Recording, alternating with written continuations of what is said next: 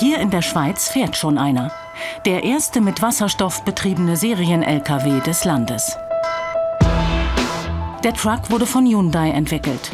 Die Infrastruktur von der Firma H2 Energy, gemeinsam mit Tankstellenbetreibern und Energieproduzenten.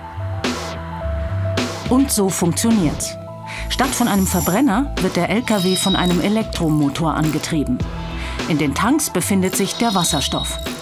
Dieser speist ein Aggregat aus Brennstoffzellen.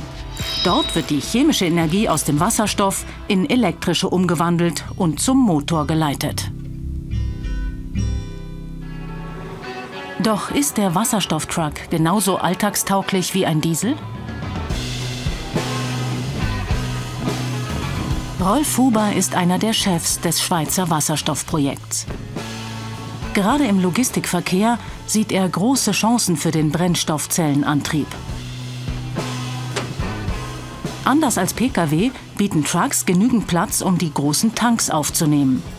Und für die Fahrer geht es an der Zapfsäule relativ schnell. Sie haben mit dem Wasserstoff Betankungszeit technisch eigentlich auch die gleiche Situation wie beim Diesel. Sie können also in rund 10 Minuten den Tank füllen. Sie erreichen dann 400 Kilometer Reichweite. Sie können Nebenaggregate damit betreiben, also hier in dem Fall ein Kühlaggregat.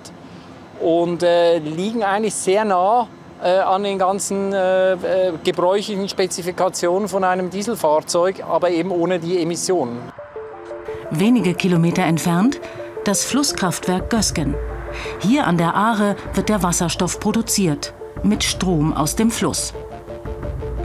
In der Elektrolyseanlage wird die elektrische Energie des Stroms in chemische Energie umgewandelt und in diesen Containern gespeichert. So lässt sich der Wasserstoff zur Tankstelle transportieren. Unter Volllast liefert die Anlage 300 Tonnen Wasserstoff pro Jahr, genug für 50 Trucks. Doch das Projekt ist ehrgeizig. Es ist nicht nur einfach ein neuer Truck oder ein neues Fahrzeug, sondern wir brauchen die ganzen umliegenden Industrien auch, die auch anders denken, die sich eben auch ökologisch und ökonomisch bewegen. Und dazu gehören eben Energieversorger, wie Sie es da im Hintergrund sehen. Dazu gehören eben auch äh, letztlich Tankstellenbetreiber und so weiter und so fort. Und, und das ist die große Herausforderung, die ganzen Industrien neu auszurichten und aufeinander abzustimmen. Und bei uns? Die deutschen Brummibauer haben noch wenig vorzuweisen. Ausnahme Bremen.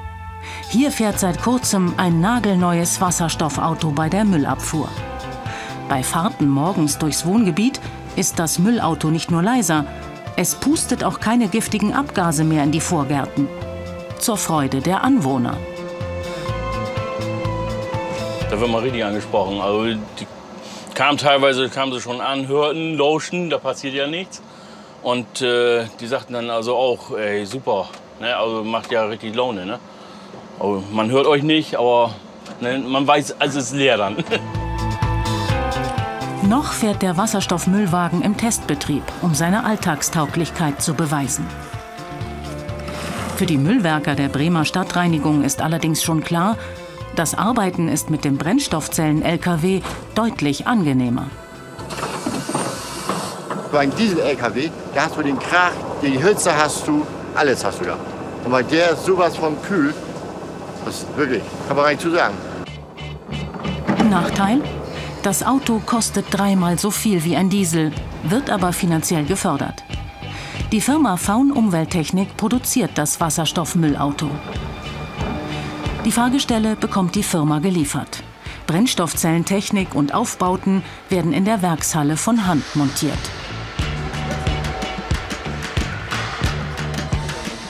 Firmenchef Patrick Hermannspann hat die Entwicklung vorangetrieben. Gerade bei Müllfahrzeugen, die große Mengen Abfall aufladen müssen, ist die Brennstoffzelle besser als Batterieantrieb. Der Vorteil von dem Wasserstoff und der Brennstoffzellenantriebs gegenüber der Batterie ist im Wesentlichen die höhere Nutzlast, die das Fahrzeug weiterhin behält.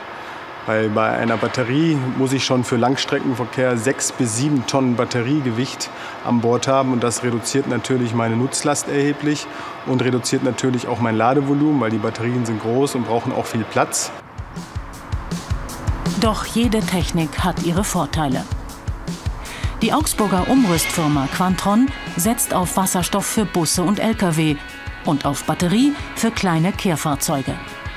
Diese Autos fahren batterieelektrisch, können aber auf Wasserstoff umgebaut werden. Gründer Andreas Haller möchte damit junge Gebraucht-Lkw umrüsten. Den umweltschädlichen Diesel raus. Elektroantrieb oder Brennstoffzelle rein. Jedes neue Fahrzeug, das produziert wird, erzeugt allein bei der Produktion schon mal 20 Prozent CO2-Emissionen.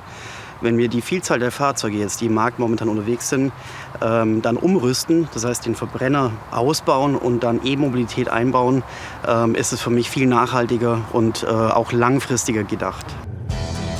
Und wie sieht die Zukunft aus? Quantron plant diesen 44-Tonner mit Wasserstoffantrieb.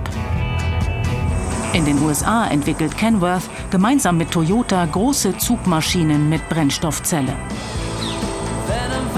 Futuristisch? Der Truck der US-Firma Nikola, die wie Tesla ein Werk in Deutschland bauen möchte. In der Schweiz geht es nun darum, das Tankstellennetz auszubauen. Immerhin, ein Anfang ist gemacht. Die deutschen Lkw-Bauer dagegen müssen noch viel tun, damit Wasserstoffbrummis hierzulande fahren und es nicht bei Visionen bleibt.